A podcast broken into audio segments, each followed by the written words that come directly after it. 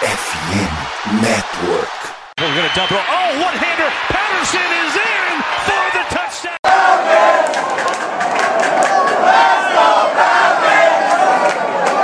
Salve, salve, Dirty Birds. E aí, fã de NFL. E aí, torcedor da Falcons. Bem-vindo a mais um Falcons Play Action. É, Acabou, infelizmente. Foi, foi muito bom assistir todas as 256 escolhas. Mas é, o draft de 2023 está encerrado. É, e a gente veio aqui fazer. Uh, recapitular quais foram as escolhas dos Falcons e, claro, fazer o que eu mais fiz esse final de semana, que foi debater as escolhas de Atlanta.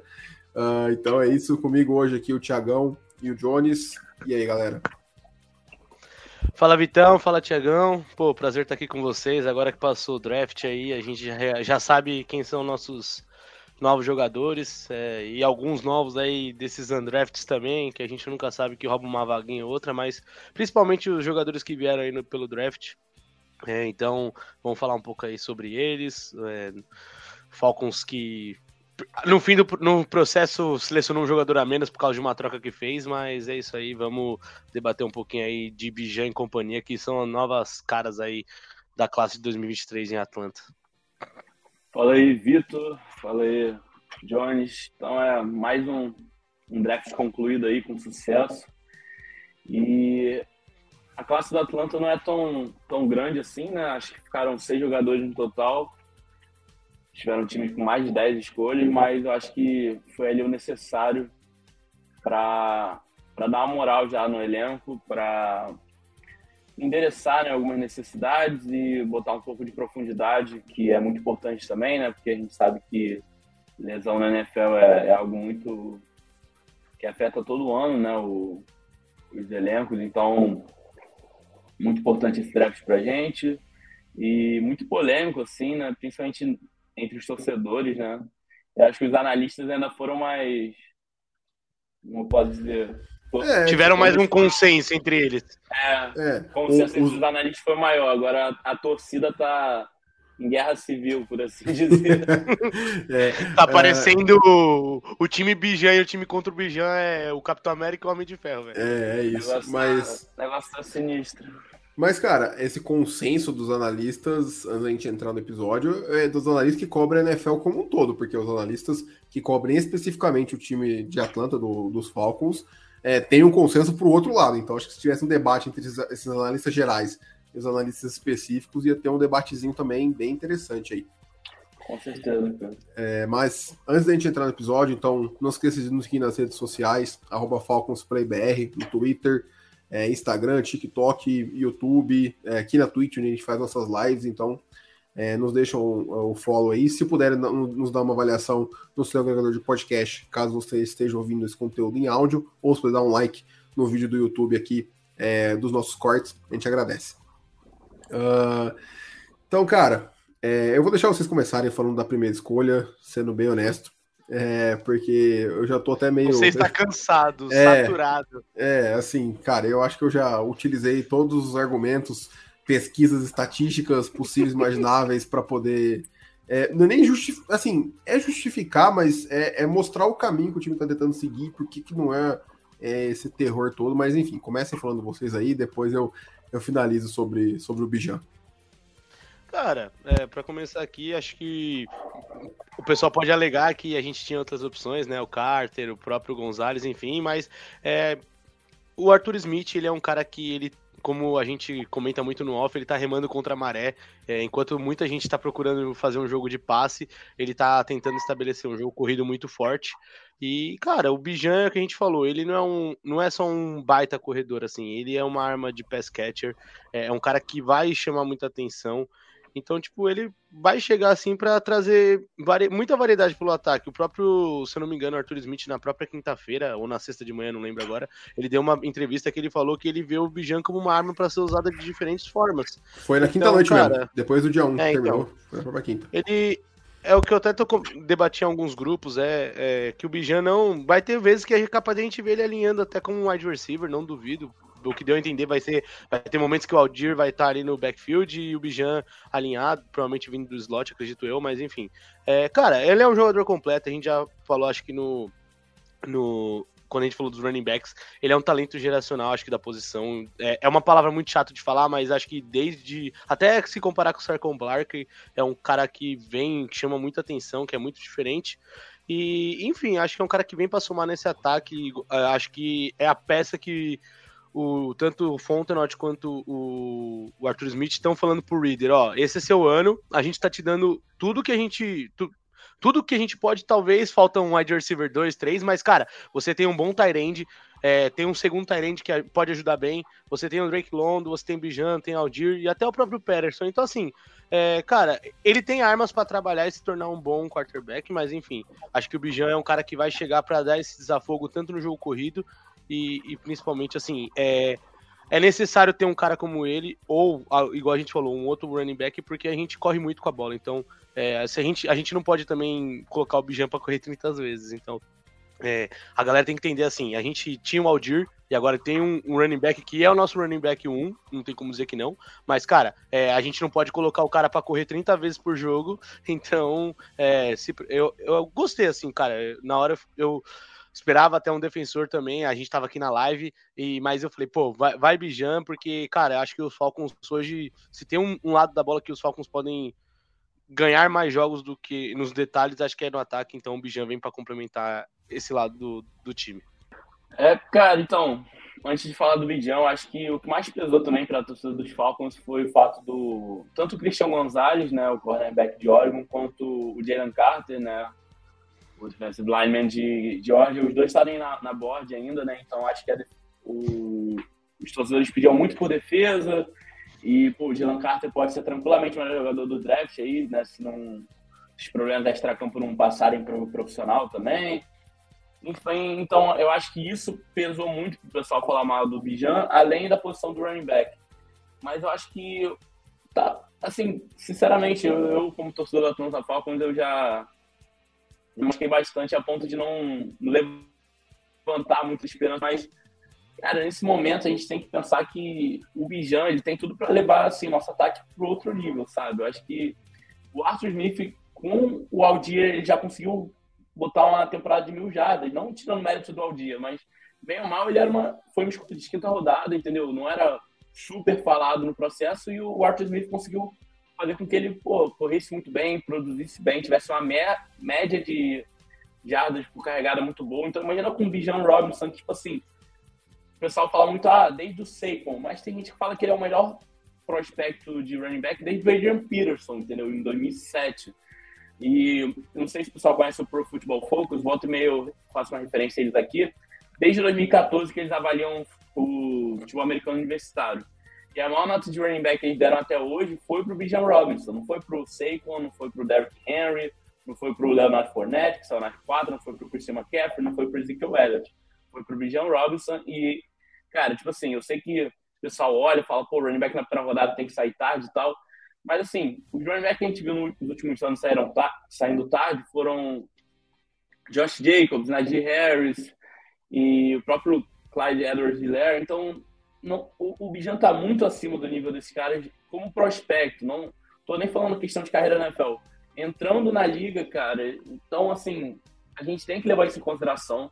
E se o Aldir, como running back principal, já conseguiu produzir tudo que ele produziu, imagina quando é, aliviar a pressão dele, quando as defesas já vão estar cansadas de defender a corrida e aí vem o Aldir com todo o poder dele, entendeu? Que ele também é super forte, né? E, cara, sinceramente, eu acho que o Arthur Smith, ele tem tem, é, o pessoal usa muito isso como meme, mas eu acredito de verdade que o Arthur Smith tem um plano para esse time. E, cara, se der errado, assim, é, é, aquele outro meme também, né? Nem, nem, nem dói mais, cara. Já não tem mais nada aqui pra. A gente já, já sofreu tanto, mas eu de verdade acredito que, que o time vai melhorar bastante esse ano. Eu acho que, cara, com o ataque que a gente tinha no passado, que não era nada demais assim, com o Kyle Pitts machucado no final do ano, a gente já conseguiu sete vitórias, cara. Então, tipo assim, o pessoal esquece, mas o 49ers, que chegou na final da Conferência Nacional, né? perdeu pra gente na temporada regular. E perdeu, assim, num jogo. Com o Mariota. Com o Mariota no jogo que a gente jogou. Foi, foi, o único jogo, foi o único jogo decente do Mariota como passador nos 17 jogos, nos 14, né, nos 13 casos. Foi esse. Não foi uma vitória assim. Qualquer que foi sorte no final do foi uma vitória com propriedade. Então, assim, eu de verdade acredito que, que o time tem muito a melhorar. Eu acho que na free agency a gente já, assim, melhorou a defesa de uma maneira muito boa, assim. Eu acho que, assim, na minha opinião, né? Eu acho que com exceção da posição de linebacker, a gente está bem seguro em, em, todos os grupos ali. Então, eu, eu acredito de verdade que, que o time vai ser muito melhor esse ano. Eu acho muito possível a gente chegar a 10 vitórias, só como o Johnny falou, tá tudo dependendo do River agora. Porque tudo que tinha para fazer em volta dele, o time fez. Trouxe um, um, um quarterback reserva mais experiente para poder né, ser o mentor, por assim dizer, do, do Reader, né? Em vez de draftar um, um QB calor e botar no roster para fazer pressão, eu acho que, tipo assim, tudo agora só depende do Reader, porque o time está montado.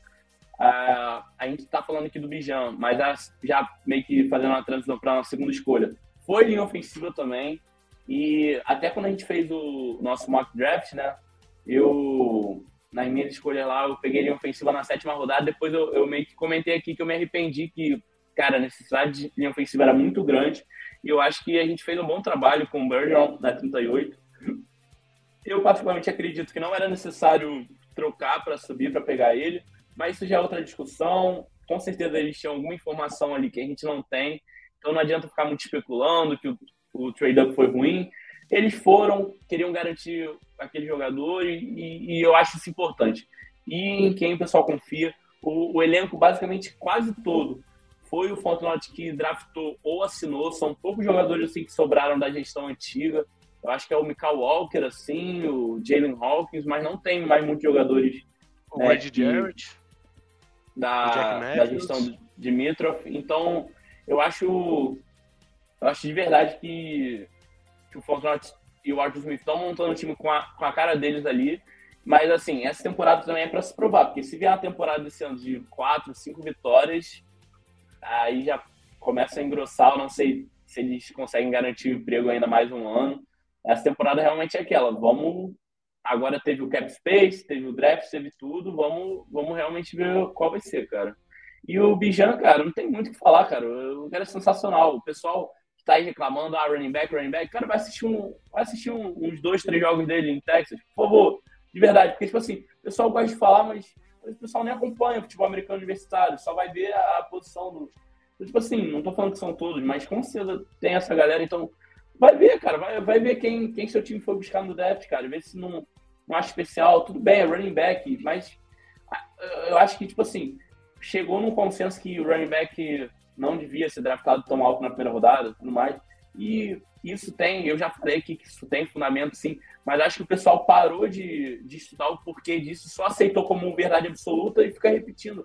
Cara, não é bem assim que funciona, cara. Tem muitas nuances não é o preto no branco, tem infinitos tons de cinza aí no meio, então vai ver, cara, vai, vai correr atrás, ver, ver o que seu time draftou, porque realmente, cara, eu acredito que, que o Falcons nesse draft melhorou. Eu acho que na, na free a gente conseguiu valor bom, eu não acho que a gente teve um overpay absurdo por nenhum jogador. Eu acho que, que a gente foi constante. Teria feito algumas coisas diferentes, óbvio que teria feito diferente, mas, cara, você do Fortunato tem um entendimento de futebol americano muito maior que o meu. E eu confio nele para fazer um bom trabalho e continuar melhorando esse time. E, pô, 2023 e 2024, então, eu, cara, se a gente não for para os playoffs na outra temporada sem ser essa agora, eu realmente vou ficar surpreso, cara. É, cara, eu vou, não vou comentar muito sobre o sobre o, Bijan, é, porque, enfim, já falou muito sobre o jogador em si, e eu vou tentar não me estender tanto no, no discurso aqui, né?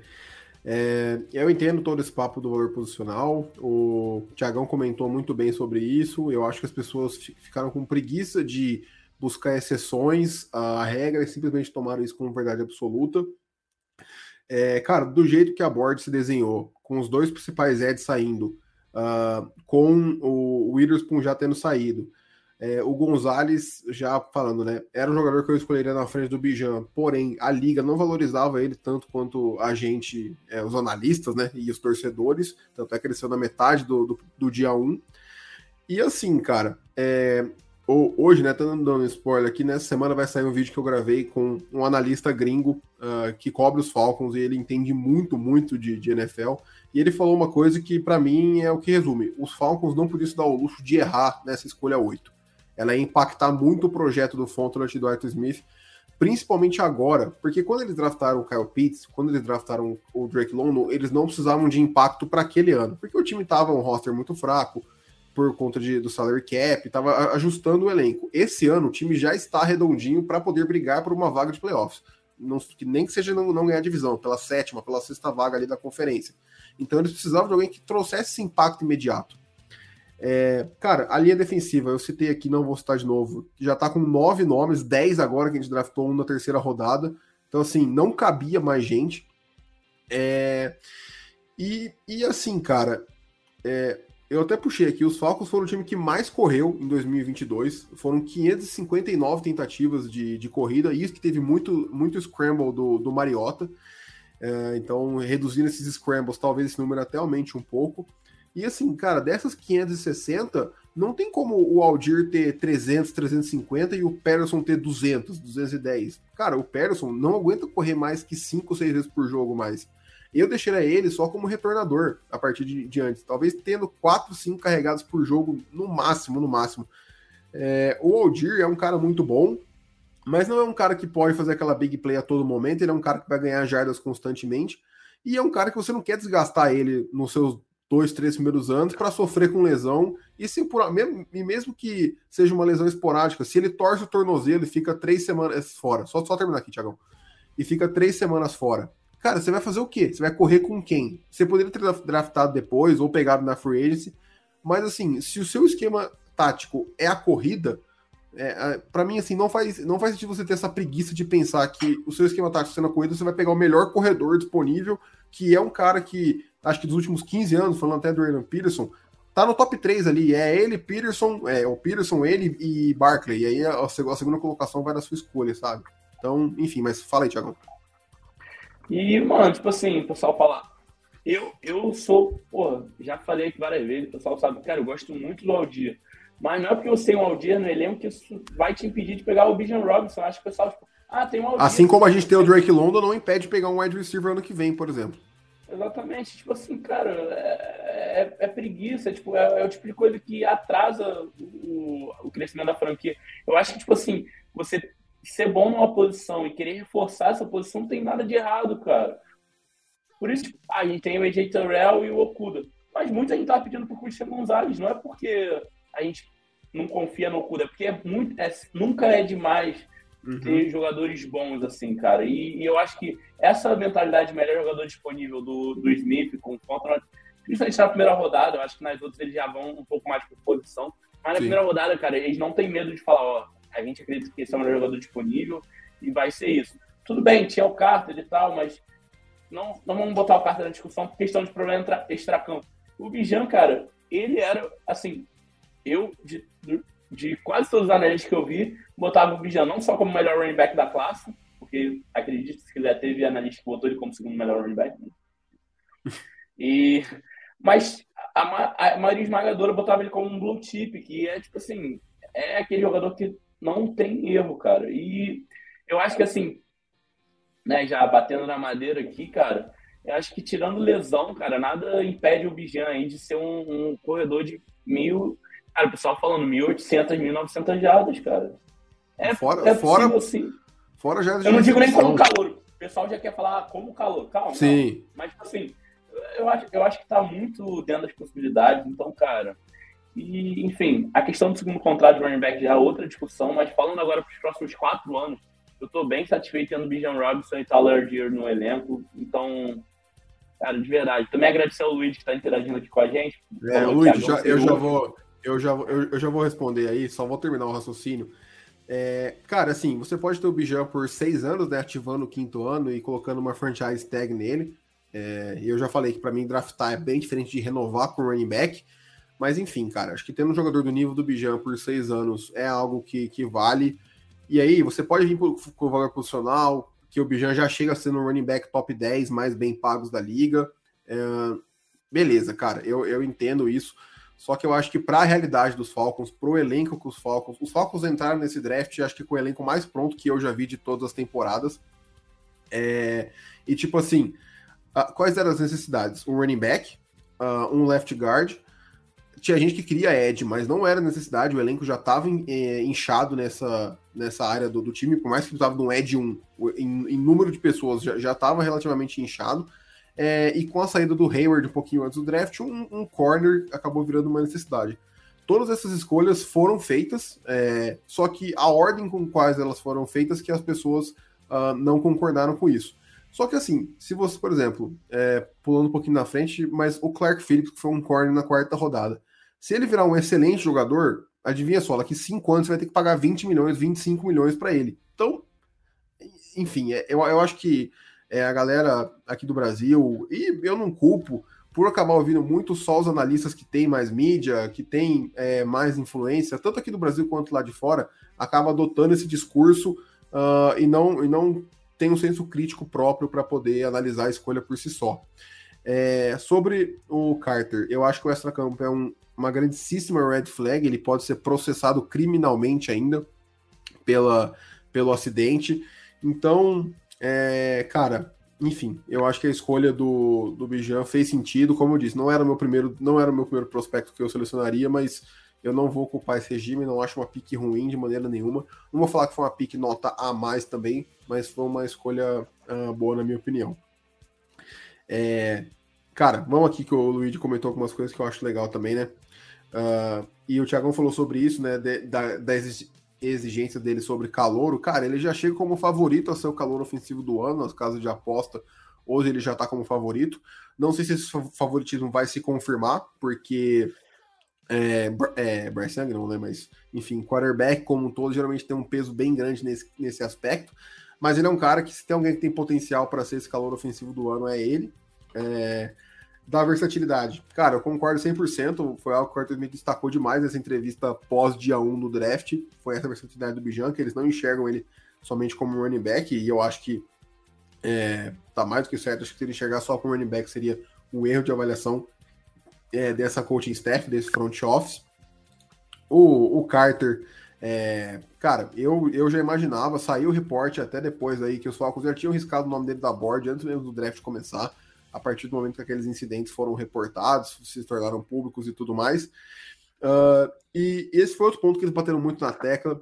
É, esse aí eu confesso que eu, eu não gosto tanto desse discurso, que assim, é, ah, a, gente, a gente seleciona o jogador pela pessoa e não só pelo talento. Eu, eu, entendo que isso tem que pesar, obviamente, mas, cara, eu não quero cara gente boa no meu time, eu quero o cara que jogue bola, sabe? Então, é, se ele for gente boa, melhor ainda. Se ele for uh, um cara que eleve o nível do vestiário, obviamente você não quer ninguém que quebre completamente o clima do vestiário, que seja um peso, tipo o Antônio Brown da vida nos últimos anos de carreira.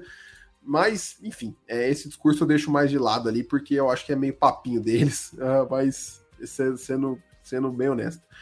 É, e, cara, é isso. O Bijan é a maior certeza. Eles não podiam se dar o luxo de, de errar nessa escolha. E, cara, eu acho que ele vai produzir absurdamente. É, eu quero que a temporada comece o mais rápido possível, porque eu não aguento mais as pessoas criticando. E na hora que ele pisar dentro de campo, todo mundo vai, vai amar o cara, todo mundo vai ter ele como um dos jogadores favoritos dos Falcons pelos próximos cinco anos, sabe? Então, enfim, isso que não faz muito, muito sentido, na minha opinião. Uh, bom, eu vou abrir aqui a segunda rodada, cara, é, em que saíram reportes, né, no final, acho que no, acho que no começo da sexta-feira, que vários times estavam tentando subir para a primeira, primeira rodada de novo, para o final da primeira, que os Falcons eram um desse ti, desses times, junto com os Raiders e mais alguém, se não me engano, e os Titans, Titans. E, e, foi confirmado que, de fato, depois que acabou o draft, esses três times estavam tentando bastante subir, os Raiders, inclusive, quase subiram é, para a escolha dos Chiefs, é, mas aí acabou que não aconteceu, foi, começou as cinco primeiras escolhas ali da primeira, da segunda rodada, do dia 2, e os Falcons subiram para a sexta escolha, né? Para a escolha 38, a troca foi com os Colts, se eu, se eu, não, estou, se eu não estou enganado. Eles tinham trocado com alguém, né? Eles desceram e aí depois é, eles pegaram é. a nossa pique. E aí os Falcons subiram para selecionar o offensive tackle, né? O mais linha ofensiva no geral, Matthew Burgeon de, de Syracuse. É, na hora, sim, foi uma escolha que eu, até eu tenho uma torcida de nariz assim, falei, putz, cara, será que era o melhor nome disponível e tudo mais? É, e antes de falar do jogador, né? Acho que queria saber de vocês o que vocês acharam da escolha, do, dos movimentos e tudo mais, porque eu tenho alguns pontos para é, rebater que acho que, que vai acabar tornando o cenário melhor pra gente. Eu tive um pouco igual você, eu tava na hora, tava na rua, né? E aí eu tava com o celular acompanhando, e aí a hora que eu vi que os Falcons trocou, eu falei, putz, vou ver. Aí eu até tomei um susto, né? Até mandei mensagem para amigo meu que manja de linha ofensiva, falei, ah, fala mais desse cara e tal. Porque eu realmente não, não tinha visto nada dele. É, li por cima, assim, no guia, mas nem nada aprofundado. E aí depois, tipo, quando ele falou que ele poderia jogar de guard, que ele é um tackle, mas que provavelmente ia jogar de guard, aí eu comecei a entender um pouco, cara, porque a gente sabe que o, o Falcons tem uma necessidade de guard ali no, no time, na, na, na linha titular, e, e é um cara que, querendo ou não, é, vendo depois as tapes e lendo analytics de fora aqui, e até de caras aqui do Brasil que cobrem mais a posição, a gente percebe o porquê que ele foi escolhido. Ele é um cara que, assim, como Teco, ele tem muita dificuldade, às vezes, com eds mais rápidos ou eds mais, como posso dizer, aqueles eds que com, tem com envergadura com a envergadura é, também. Isso, exato. Principalmente um jogo, acho que de Clemson, que até você citou no grupo mais cedo e até de tarde quando eu tava vendo, deu pra perceber bem contra o Miles Murphy, principalmente. Mas, cara, ele é um cara que, quando ele tá dentro da linha e ele é, tá no, ali na formação para parar o jogo, ajudar o jogo corrido, na verdade, cara, ele, ele tem um, um, run block muito bom, cara. Então, assim, é, eu gostei principalmente do que eu vi nele nessa parte jogando por dentro e dentro da corrida. É, acho que assim, ele pode trazer uma profundidade em alguns momentos, independente de acontecer, igual a gente sempre fala, uma lesão ou uma adaptação de jogo de jogar ali na, na ponta da linha? Pode, mas eu, cara, ele é um cara que é, que nem o Vitão falou, ele é versátil, ele joga na linha ofensiva toda. Acho que só, não sei se ele joga de center, acho que não, mas enfim, ele joga nas outras quatro posições. É, então... ele jogou, só complementando, ele jogou de right tackle um pouquinho, mas jogou praticamente a carreira do college todo como left tackle e alguns snaps como guard, mas bem poucos. É, então. É um cara que provavelmente. Provavelmente não. A gente já viu entrevistas do Arthur Smith e do pessoal dizendo que ele vai ser usado como guard. Então é um cara que acho que só reforça, é, é, complementa a escolha do Bijan de certa forma, porque é um dos melhores run block que veio do college e é um cara que acho que tem tudo para não sei se de primeira, mas acho que logo no, nos primeiros jogos já tentar assumir a posição de titular aí para os Falcons. É, então, o, o é um cara, assim, eu acho que não só ele foi uma escolha de segunda rodada, como ele foi uma escolha alta de segunda rodada, né? 38, assim, considerando que só tiveram 31 na primeira rodada, então ainda tem esse fator.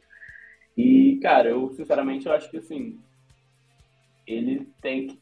Óbvio que a posição vai ser dada para ele, mas com o capital de draft que o time investiu nele, ele, para mim, tem a obrigação de ganhar essa posição. Essa é a opinião minha.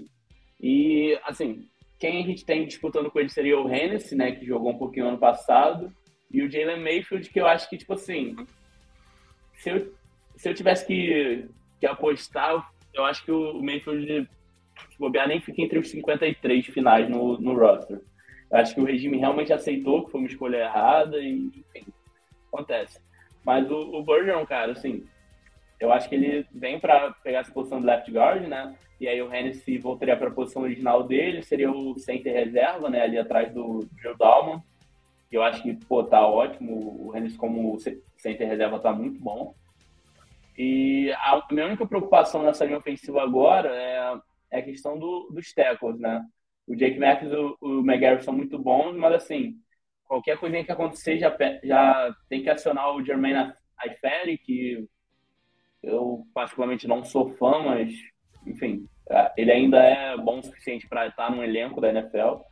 E o meu medo também é é precisar do Burgeon jogar de tackle, cara, porque de tackle, assim, não é excelente, assim, e, e eu acho que, tipo assim, como guard, ele, vai, ele tem, tende a ser muito bom, principalmente no jogo corrido. Eu acho que contra né, o jogo aéreo, assim, né, que precisa de mais tempo ali, segurando os edges, cara, falta um pouquinho ali, mas, cara, o jogo terrestre, ele é assim, ele é explosivo, ele vai até o segundo nível lá, ele vai procurando né, gerar novos buracos para o running back poder passar, então isso é muito interessante, eu gostei bastante do que eu vi dele no jogo corrido, e assim, como teco na NFL, cara, se a gente precisar, botar ele nessa posição, né? Que eu espero que a gente não precise. Mas também não acho que vai ser um desastre completo. É, assim, é, necessidade, lesões acontecem e tudo mais. Eu, se fosse contra eu teria, eu tentaria adicionar um, um outro tackle ali, além do Wi-Fi, né, para reserva. Mas, enfim, também não dá para ter tudo. Algum lugar no, no elenco fica vai, um vai ter buraco. Principalmente é. quando a gente começa a falar de reserva. Né? Os titulares eu, eu boto fé, mas assim, né, no pior dos casos, a gente pode passar um perrengue, mas também acho nada absurdo. O iFerry, apesar de eu não gostar muito dele, ele, ele é sólido, né? não é maravilhoso, assim, mas, enfim, Sim. consegue sustentar é. um tempinho ali. Então, cara, o... é isso, mano. Eu acho que a linha ofensiva dos Falcons a solidificado, né, com o Burgeon, considerando que ele consiga ganhar a posição, né, que é a nossa expectativa, pelo menos Sim, a minha. com certeza. Então, cara, eu fiquei bastante animado, né, como eu falei, eu acho que era uma das maiores necessidades dos Falcons, tanto que o Skoronski na 8 também não ia ter ficado muito chateado, mas, assim, com a board que a gente teve, eu achava absurdo o Skoronski sair pra gente, mas iria é. entender com infinitas ressalvas. É isso. E, cara, assim, acho que além de tudo isso que vocês falaram, né? É, o, o, esquema tático dos Falcons, que é esse bloqueio em zona no jogo terrestre, é ótimo, é perfeito pro, pro jogo do Burgeon. Se quem, quem puder ver tape dele em Circus, cara, é, percebe que aqueles. É, falando um pouquinho mais de tatiquez aqui, né? Mas aquelas movimentações que o Caleb McGarry e que o Lindstrom faziam ano passado, em que eles saíam da linha ofensiva se deslocando para a lateral para poder abrir o corredor para o Aldir. Ele fazia isso direto em Circus. Então agora ele vai. E não era possível fazer isso com o Elijah Wilson, porque o Wilson era mais pesadão. Então ele e o Matthews não conseguiu fazer isso pelo lado esquerdo. Agora ele adiciona essa possibilidade. E assim, ele é um cara que, cara, foi bem é, numa eventual lesão do, do Jake Matthews, que não seja final de, de temporada, né? Eu acho que ele pode quebrar um galho, vai sofrer, uh, um, vai sofrer um pouco, principalmente no jogo terrestre, mas não é um cara que chega totalmente cru também, assim, não. E a gente tem, né, pelo que eu escuto de vários insiders, um dos melhores, se não o melhor técnico de linha ofensiva na NFL hoje, que é o Dwayne Ledford, é, que foi o cara que aí é, ressuscitou a carreira do Kelly McGarry, podemos dizer assim. Então, eu acho que tem muito motivo para estar empolgado. É, é, um plug and play ali, é um cara que eu ficaria extremamente surpreso se não fosse titular na posição de left guard. E, e assim, ele tá indo para guard num, num, esquema que é favorável para ele, então você vai ver o melhor do melhor dele. E no tape ele já mostrou muita coisa boa. É, cara, o Thiagão falou no começo, né, que não gostou da subida é, de gastar uma quarta rodada para subir, e eu concordava até eu ver o seguinte cenário, né? Porque quando a gente fala assim, parece acaba sendo um movimento ruim, mas primeiro ponto que o Thiagão mencionou também lá no começo, os Falcons tinham pouquíssimos espaços no, no elenco. É, então, assim, Uh, os Falcons contrataram só seis undrafted free agents, porque não cabe mais gente, só tem uma vaga disponível agora no momento, que eles devem estar tá guardando para alguma emergência, é, ou enfim, alguma contratação muito pontual. Então, é, acho que esse foi o motivo. E outra coisa também, né? Cara, na primeira rodada saíram cinco offensive tackles, e antes da escolha dos Falcons, saiu um, um guard que era o Steve Avila na, na escolha 36. Então, é, tava ficando curto de opção, então teve, teve uma corrida por offensive tackle aí na, na primeira rodada. É, tinha um Corey Malco disponível ali, mas aí foi questão 100% de preferência do time, pô, não vou julgar sobre isso. Mas eu, eu entendi. Estilo o, também. É, é, então, mas eu entendi o movimento. É, cara, acabou pagando uma quarta rodada para subir seis posições na segunda rodada. Eu acho que, olhando friamente assim, não é um péssimo negócio. Uh, e por todo esse contexto que eu acabei de falar, do número de jogadores no, no roster já e tudo mais, então acabei achando o movimento não tão ruim assim. Na, na hora eu acho, acabei achando bem ruim, mas é, depois eu achei bem mais tranquilo. Ah, e outra também, hoje, foi hoje ou ontem à noite, saiu um repórter também que os Cowboys chegaram a considerar é, é. na primeira rodada, na escolha do Maz Smith, acho que na 26 Isso aí. Eu, é, eu, até, eu, até, compartilhei lá no nosso, nosso Twitter é, que eles estavam realmente debatendo sobre escolher o Bergeron ou não na, na 26. Então, é claro, né? A avaliação de um time, pode ser que todos os outros tivessem ele mais baixo, mas eu acho bem difícil porque, cara, é, o, o, é, fazer o scout todo mundo sabe fazer, sabe? É questão de preferência por jogador e tudo mais. Então, acho que a NFL, como um todo, reconhecia ele como um bom é, talento. O Luigi fala aqui, né, de, de mover de tackle para guard do Jalen Mayfield. É, cara, eu acho que o Jalen Mayfield é um caso complicado. Foi até outra coisa que eu conversei no vídeo com, com o Scott, que, que vai ao ar nessa semana aí, em que, cara, ele, ele caiu numa situação muito ruim, que ele teve que ser o titular logo no primeiro ano, porque os Falcons não tinham ninguém minimamente decente. E ele, ele é acho que era um cara de 20 anos, ele, era, ele foi draftado muito novo. Foi uma das escolhas mais elogiadas pela gente, eu lembro naquele draft. Foi uma das escolhas mais felizes que eu fiquei na terceira rodada. É, uh, e assim, é, cara, acabou que por enquanto deu errado. É, mas é um cara que ficou no banco nesse, nessa última temporada. E, assim, cara, a gente não sabe qual, qual Jalen Mayfield a gente veria no ofensiva que melhorou como um todo, né? Porque a linha ofensiva daquele ano dos Falcons foi mais fraca, o Cleve McGarry foi mal naquele ano. É, não, sei, não lembro se o Alex Mack era, era nosso center ainda ou não, mas acho que já tava. Ou era o Drew Dolman no seu primeiro ano, agora não tô lembrado, mas enfim, a linha ofensiva. Eu essa dúvida também. Eu tava a linha ofensiva, também. Então, a linha ofensiva como um todo não foi bem. Eu acho que o Max se machucou nesse ano, cara. Ele é, tava, então. mas ele se machucou nesse ano. É, então, e aí, então assim. Nesse mó tempão. É, acho que foi isso mesmo. Acho que foi isso mesmo. Então, assim, tinha tudo para dar muito errado, sabe? É, enfim, só essa, essa aspa aí, esse parênteses. É, falou que foi a mesma troca. Não foi, Thiago? O Mac já tinha saído já em 2021. Já tinha, já, tinha saído, ele já estava no 49ers já. Ah, então tá. É, foi, foi, o Hennessy, é, então. O era... o Hennessy e o Dalmon. Isso. Foi a mesma troca usando pelo Ebiqueire. É, então, mesmo movimento ali. É, e acho que, cara, foi ok, sendo bem honesto. Uh, o Guilherme, falei, Guilherme, boa noite, cara. Tudo certo. É, bem-vindo. Uh, enfim, cara, então, resumindo, acho que eu gostei da escolha. Ah, falei. Ô, Vitor, só para fechar, eu acho que o pessoal do. A nossa torcida, a gente gosta muito de reclamar e eu tô me incluindo nisso. Mas, assim, eu acho que o que pesou também é que a gente esperava mais um nome de interior de linha ofensiva. Né? O Bergeron, ele era falado como teco, assim. Antes do, eu não tava vendo muito pessoal jogando ele pra guard. O Corey Mock, apesar dele ter jogado como teco, todo mundo já tava projetando ele pra guard. Então, além disso, ainda tinha o Torrance no, no board também, que deu uma caída legal aí. Então, eu acho que pesou também no pessoal, assim, não ser um nome muito ventilado. Então, acaba que quando não é bem um nome que a gente tá ali no, no na nossa cabeça, no, uhum. no, campo de possibilidades, a galera tende a ficar surpresa. Sim. Mas eu acho que, tipo assim, depois que abaixa a poeira, que a gente vai lá, eu mesmo na hora fiquei meio assim, naquela né, torcida narista falou, mas Cara, depois assistindo da tape do Virgin, eu acho que a gente tem bastante motivo para ficar otimista em relação a, é. a, essa linha ofensiva, que é um bagulho que a gente bate bastante aqui. E é aquilo, de novo, é uma, é uma pick tanto para proteger o, o, Reader, né, que a gente, de novo, tá dando todos os recursos para ele, como para melhorar ainda mais o jogo corrido, que já é muito bom. E também, cara, visando. Uma linha que foi muito boa ano passado. Sim, já foi muito boa. Isso. Com o Glad Wilson, que era left tackle e foi improvisado de left guard. É, e até um terceiro ponto, além desses dois, é que isso pode ser pensando no longo, médio e longo prazo para substituir o Jake Matthews, quem sabe. Eu não, não, não duvido. Porque por que, que o Corey Mock, o Steve Avila, é, o Torres, por que, que esses caras são cotados como guard?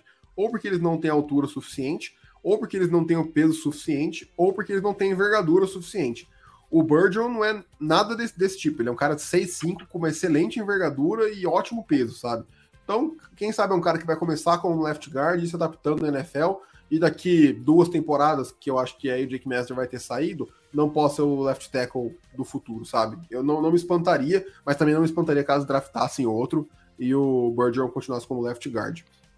É, para fechar aqui o Bergeron, o Luigi fala aqui, né, que segundo rodada você espera pelo menos saber quem é o rapaz, que nem conhecia. Cara, eu tinha ouvido falar, mas eu confesso que, que linha, linha ofensiva não não, não é das minhas posições mais atrativas, então eu acabo nem mergulhando muito fundo.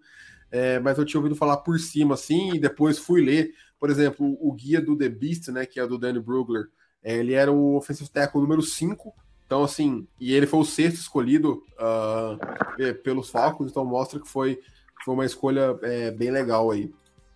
Uh, o Guilherme falou aqui, né, que o Art Smith trocou, tornou né, o jogo corrido dos Titans avassalador, é, mas, e por, muito, muito por conta do, do, do Derrick Henry, mas que ele pode aplicar os conceitos como o Bijan.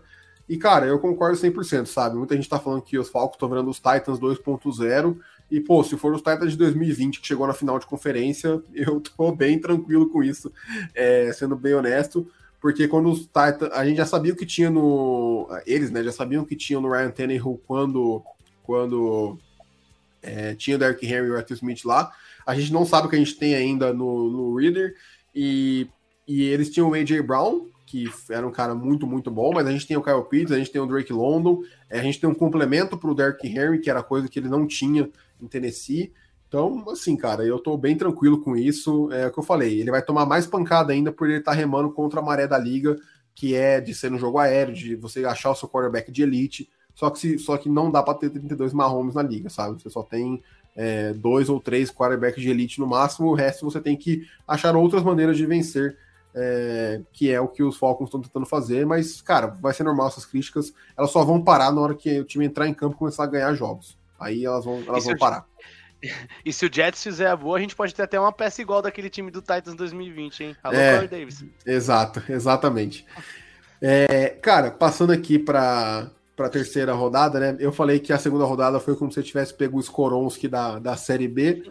Cara, a terceira rodada foi como se a gente tivesse pego o Tyree Wilson da Série C. Sendo é, 100% honesto. Da Série é... C. cara, é, o Zach... porque assim, é, a gente selecionou o Zach Harrison né, na escolha 75, não fizemos troca nem nada. É, defensive end, né? Ed de Ohio State. Uh, um cara que o Thiago até falou na, no grupo na hora, se não me engano, que foi uma escolha de.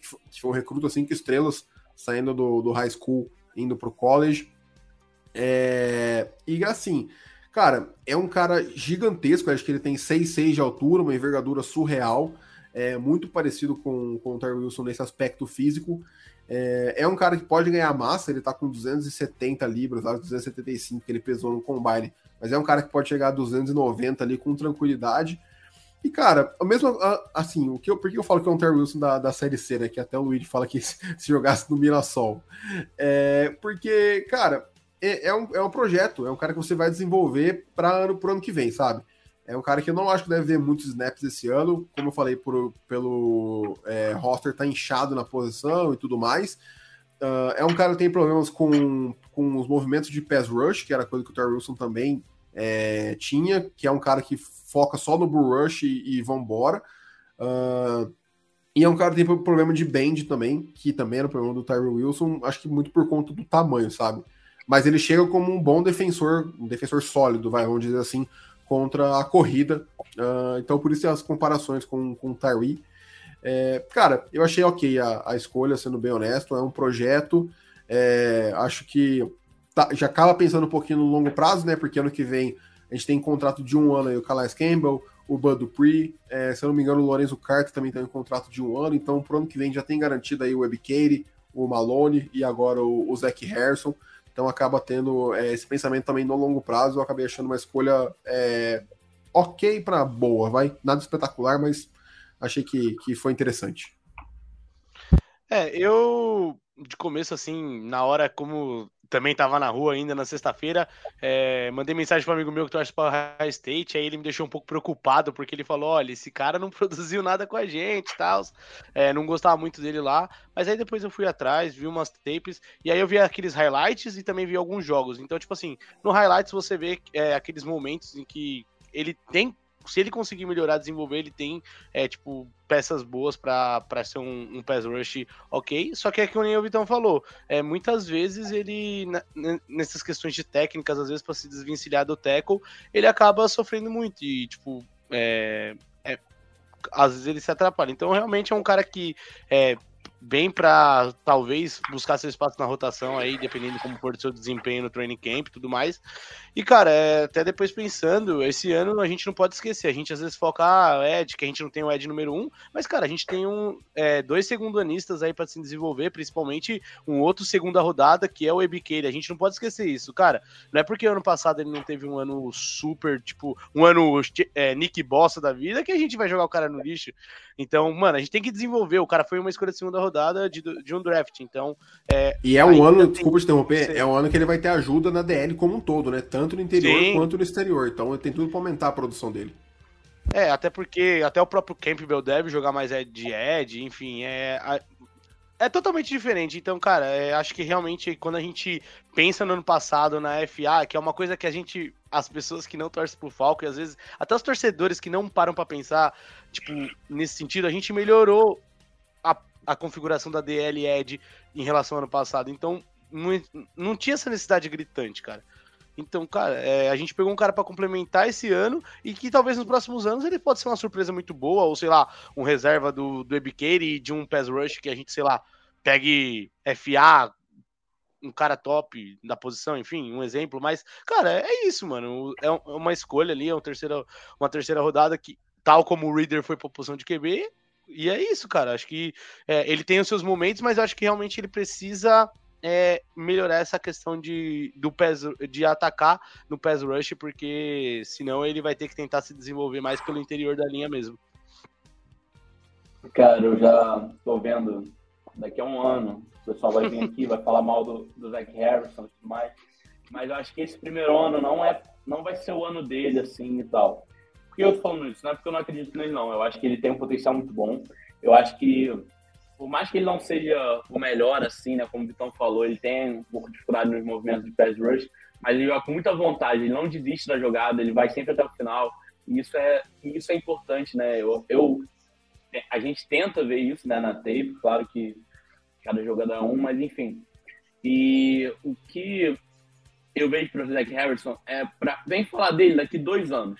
Porque esse primeiro ano a gente tem tanto o Campbell como o Bud Dupree num contrato de um ano, a gente ainda vai ver como vai ser o Ebiqueire e o D'Angelo Malone, mas eu acho que o Zach Harrison ele vem para, tipo assim, numa eventual lesão do Campbell, ele pode ser aquele defensive end maiorzão, assim, né? Não é tão leve como. Que é um cara que o Ryan Nilsson adorava ter em New Orleans, com o Cameron Jordan, com o Marcus Davenport, draftaram a Zaya Foskey agora. Então faz todo sentido. Exatamente. Então, cara, eu acho que o Zach Harrison, esse primeiro ano agora, não, não deve ter tanto destaque e tudo mais, mas eu acho que ele se desenvolver certinho, ainda mais com o Calais Campbell ali, né, que é um veterano pô, excelente, todos os anos na liga assim, produziu bem. Eu acho que pode, pode ajudar muito no desenvolvimento dele. E, cara, sinceramente, eu tive que fazer uma forcinha assim, mas eu acho que dá para ver um potencial legal assim. Eu acho que ele pode ser uma peça de rotação muito boa para gente. E eu não descartaria ele assim de cara, não.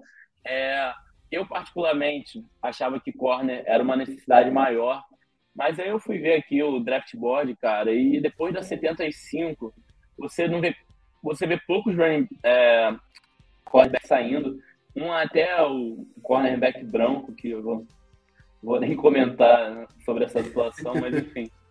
E aí depois tem o, o Mackay Blackmon, é. O, Tem o, o Jacob Bennett, o, Ringo e depois já é o Clark Phillips pra gente. Então, tipo assim, eu não acho que, que foi uma queda tão grande. Eu acho que o, na segunda rodada saíram muitos cornerbacks bons. Então, realmente, na terceira não tinha por que dar um reach ali. O, o a Ringo classe de corner sido... era muito recheada. Cara, uma coisa que... Ah. O Ringo teria sido uma aposta interessante na 75, mas, cara, eu, sinceramente eu confio no contrato dele ter seguido ali na board dele.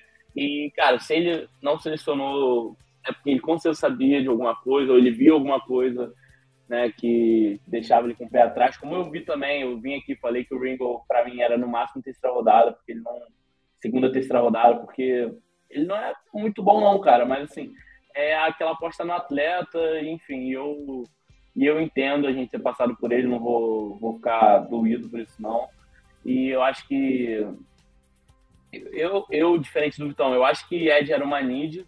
A única coisa que eu vou falar aqui que não, me pega. Eu, um acho pouco, que é need, tá? Eu acho que é need. Não, não, é, a gente, é a gente ter passado o Adebaori, cara, porque eu gostava muito dele, mas enfim. Sim, também eu acho que é... confio no trabalho do Fontenot de novo, cara. Eu, é... acho, eu acho que é need, cara. Eu só acho que não tinha o que, que fazer esse ano, sabe? Se, se não tivesse vindo do Pre é, ou, ou, enfim, algum dos nomes, eu acho que seria plenamente possível, mas acho que tinha muita gente já, mas tudo Não bem. era para fazer o que muita gente queria que a gente fizesse, pegar um Nolan Smith na 8. Nossa, pelo amor de Deus, isso aí seria absurdo e ridículo. É, cara, e outro ponto aqui, né, antes da gente passar para a quarta rodada aqui, é, já, tá, já estamos estendendo bastante esse, esse episódio, que é, é, que eu queria só destacar, é a leitura da board do Fontenot, cara. Como ele faz, para mim, isso ele faz muito, muito bem.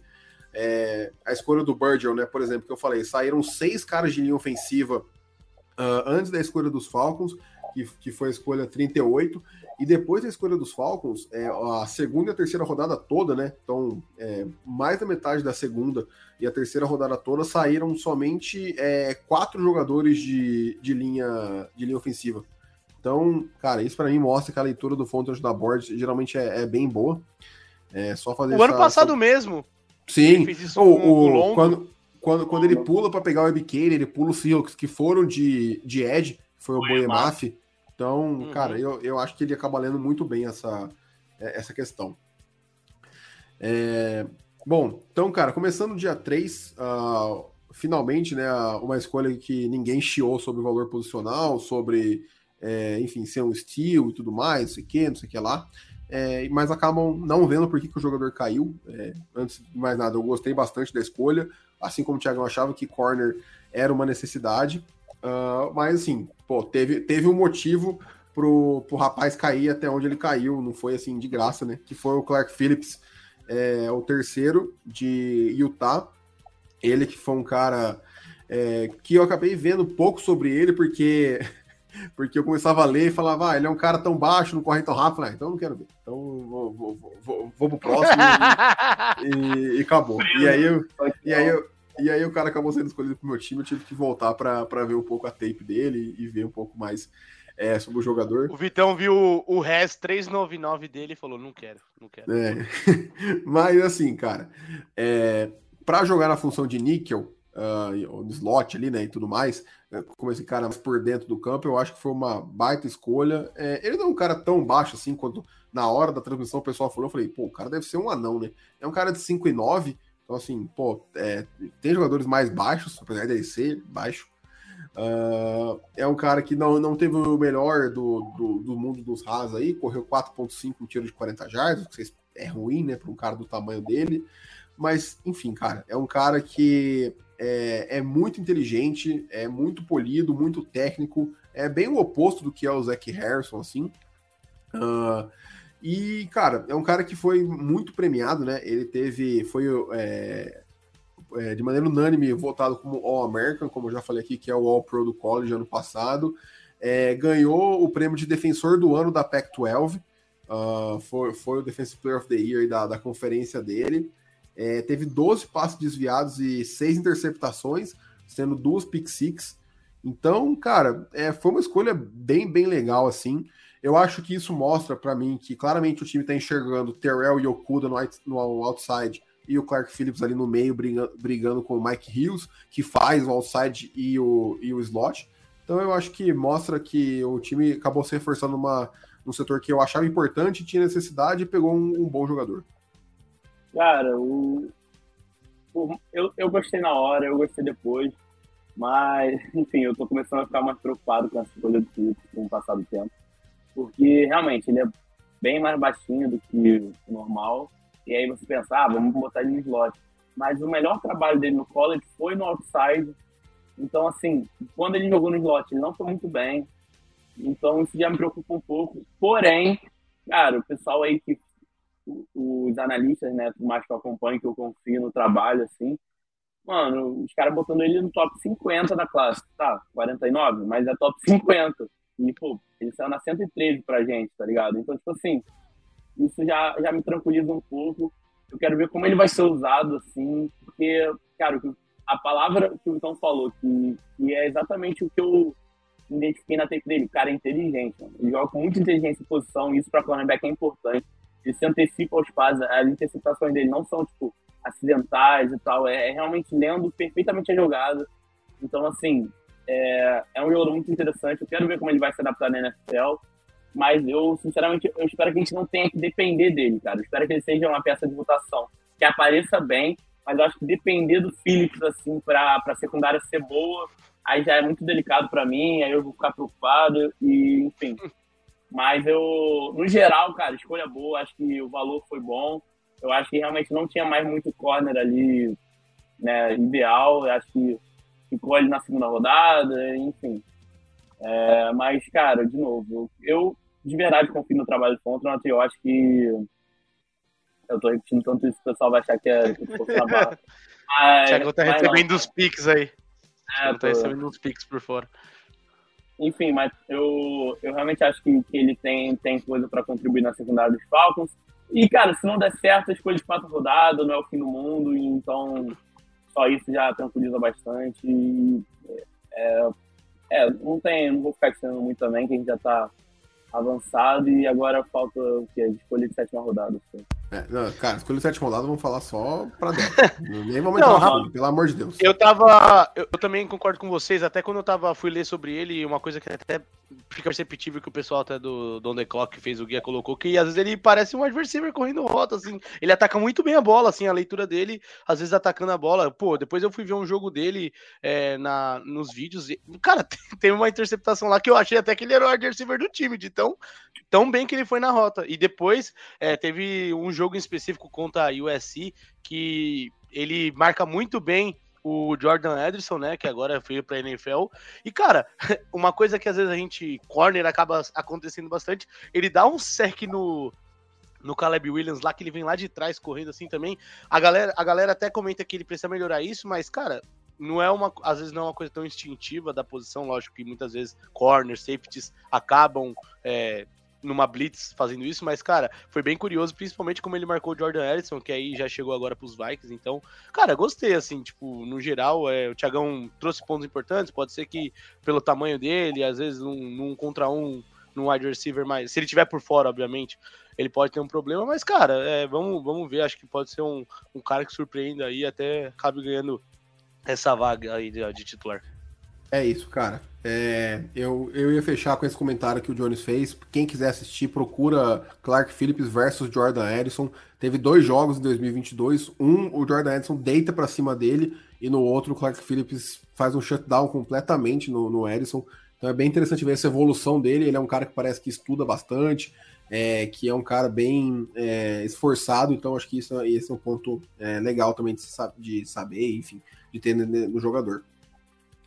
É, o, o Luiz fala aqui que é um ball rock, cara. Acho que isso é importantíssimo. O Terrell, não sei se é esse cara, acho que a minha maior crítica a ele é essa falta de interceptações. É, mas quem sabe agora com essa secundária mais encorpada ele consiga ser mais agressivo. Uh, cara, e aí, né, é, na sétima rodada, como eu falei, pô, puramente questão de, de depth. É, a única coisa que eu, que eu critico é que não veio um wide receiver, mas como o Thiago falou já e tudo mais. É, então a gente veio na, na 224, 225, né, escolhas consecutivas, com DeMarco Hellands, de Alabama, é, safety, e Javon Gwyn, de South Carolina, uh, o guard. É, cara, sendo falando bem rápido, assim, não sei se vocês quiserem complementar alguma coisa. Uh, o DeMarco Hellands é um cara que foi líder de tackles uh, por Alabama, então isso mostra aí é, uma virtude importantíssima na, na defesa, principalmente na secundária que é você ser um bom tacleador, mas é um cara que também falta atleticismo, é, e é um cara que com tantos nomes, né, Brian Branch, uh, Jordan Battle, é, Eli Ricks, tinha outros nomes na secundária do, de, de, Alabama que acabou fazendo com que ele não se destacasse tanto. É um cara que chega para ser o quarto safety da, do time, acho que no, deve, deve entrar mais como special teams, que também acho que era special, special teams lá, lá em Alabama. E o Javan Gwyn, de South Carolina, ele foi guard durante os quatro anos, titular durante os quatro anos da carreira, então é, tem bastante experiência na, na posição. Acho isso legal para um cara que vai ser é, reserva, acho que é importante, para não caso precise ser titular, não seja jogado aos, aos leões, né? Como foi com o Jalen Mayfield, que só tinha 13, 13 snaps como titular na carreira do college, é, 13 jogos, desculpa. Uh, e o Gwyn é um cara muito, muito inteligente. É até uma curiosidade, ele é um cara que acho que terminou com nota 3.4 no GPA deles lá, que é uma nota que relativamente alta. É, mas é um cara que é mais baixo, tem envergadura menor e peso menor do que a posição de guard precisa. Então é um cara que vem para ser center também, já fala, o, o Arthur Smith falou isso na entrevista. Vem para ser o center reserva aí. É, provavelmente o Jalen Mayfield, o, o Matt Hennessy, é, vai ser o left guard reserva imediato do, do Matthew Bergeron. E o Javon Green vem para ser o center reserva aí. Então dois caras para profundidade. É, queria um wide receiver, mas, pô, enfim, não vou criticar a escolha de sétima rodada aí, eu seria completamente lunático. É, eu também na hora que eu tava assistindo, eu tava assistindo até pelo, pela live do, do Felipe. E, cara, na hora eu fiquei esperando até a pique dos Falcons, né? E aí eu falei, caracas, não vai vir um wide receiver mesmo. Então, tipo, realmente acho que comprova ainda mais que eles devem pegar tanto o Bijan e Patterson para usar de várias formas. Eu já tô colocando isso na minha cabeça. Então, enfim, mas, cara, é o que você falou. É um cara que deve ser ali o quarto safety. É, é, na rotação e um, e um OL ali que, além de ser reserva como center, como já foi indicado pelo treinador, ele pode fazer ali as de guard também quando precisar. E, e, e, é isso, mano. Foi duas escolhas de depth, provavelmente. Em vez de ele tentar apostar num. Eu esqueci o nome daquele cara que a gente colocou até igual no nosso mock, que. O Bryce Ford Wheaton? Isso, que é uma aposta, ser um jogador mais alto ali para tentar ser o wide receiver 3, enfim. Mas é, é, é o que a gente comentou muito. Eles já tinham mais ou menos o, o elenquinho todo planejado assim e aproveitaram para colocar o Depp em mais uma, uma posição, porque talvez, acho que na visão deles, e acho que a gente até falando aqui, é, vale mais a pena colocar esse depth nessas posições do que tentar arriscar num cara que a gente sabe que em wide receiver é, eles têm outras preferências. É, cara, uh, é isso. É, o Luigi vem aqui pra gente fechar, né? Uh, Tiagão, se quiser comentar sobre os prospectos também, né? Mas ele fala sobre ver a tape do, do Bijan contra o Alabama, é, para ver tanto, uh, obviamente, o Bijan quanto o DeMarco Hamilton, que, que foi muito bem. Cara, eu não vou, não vou estender muito, não. É, é aquilo, é depth, né? Profundidade de elenco.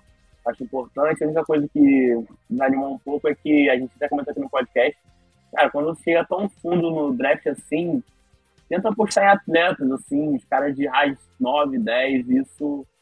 Não, nenhum dos dois tem um raiz muito bom, mas. Minto. Acho que. Enfim. Mas não é nada muito impressionante. Não, é, eu, te, eu, eu, eu, tenho fácil aqui, é, mas o raso 2 acho que é menos de 5, de, de cinco, se eu não me engano. É, quer ver? Ó? Até aqui rapidinho, tem aqui já. É, 7,81 do Javan Guin, então até um Haas ok. E o do DeMarco Collins 4,5, então bem fraco. Então, assim, esse tipo de coisa que, que pega um pouco, mas, cara, é jogadores que não, que não devem jogar muito, que devem ficar ali em special teams. E vai, vai que, né? A gente achou, assim, vai que o Rich Grant não dá certo e o Helens consegue substituir, esse tipo de coisa, mas cara, sétima rodada não é pra ficar se estressando, perdendo o cabelo e eu acho que é aquilo, mano. Tá, tá valendo, eu acho que o elenco tá, tá bom. E em relação ao receiver, mano, eu, eu de verdade acredito que deva vir pelo menos um na free agency, sim, cara, porque né, ainda tem jogadores disponíveis na agency. Tem um nome que eu vou soltar aqui que eu gosto, que eu fui hoje, que tá disponível ainda, é o Achar Higgins, que jogava nos Browns. Eu acho que ele pode adicionar legal ali para para nossa nosso wide receiver room, assim que chama, né? Enfim. É isso. Então fica aí minha dica. Então, beleza. É... Oh, não dá para ficar é. bravo com sétima rodada, sendo que tem time que em terceira, quarta rodada fica pegando o Kicker e Panther, pelo menos os Falcons é. fizeram isso, velho. Pois é, exato. Tem, tem Nada time, contra, tem... assim, os caras que comandam lá, mas pelo amor de Deus, se o Falcons não, tem, tem, muito bravo. Tem, tem time que draftou Panther e Kicker no mesmo draft. Então, Pode assim, crer. É, tem, tem, tem coisa bem, bem pior do que, do que pegar o ras baixo na sétima rodada. É, cara, fechamos por hoje. Uh, alguns recados aí para quem tá vendo a live também ouvindo o podcast. Uh, acho que no meio de maio vai ter a revelação aí do calendário. A gente volta com mais uma live para comentar o calendário. Mas aí depois, como vem aquela off-season braba ali, talvez a gente faça uma pausa, porque essas últimas seis semanas aí, ou sete semanas, foram insanas em questão de criação de conteúdo pra gente. Então talvez a gente faça uma pausa de duas, três semanas ali, quem sabe até um mêsinho, para depois voltar ali já nos training camps e tudo mais, é, já falando da temporada uh, como um todo. É, então, cara, fechamos hoje. Não se esqueça de nos seguir nas redes sociais, uh, FalconsPlayPad PlayBR, é, no Twitter, Instagram, Twitch, YouTube, TikTok. É, Jonas e Tiagão, valeu pela participação. Mais um draft aí concluído com sucesso, o terceiro. É, bora para para muitos outros aí. O, o, quarto já já tá batendo na porta aí, falta um ano pro, pro draft 2024. É, Luiz Guilherme, valeu pela participação aí na live, rapaziada. Uh, nos vemos no próximo episódio. Um abraço e até mais.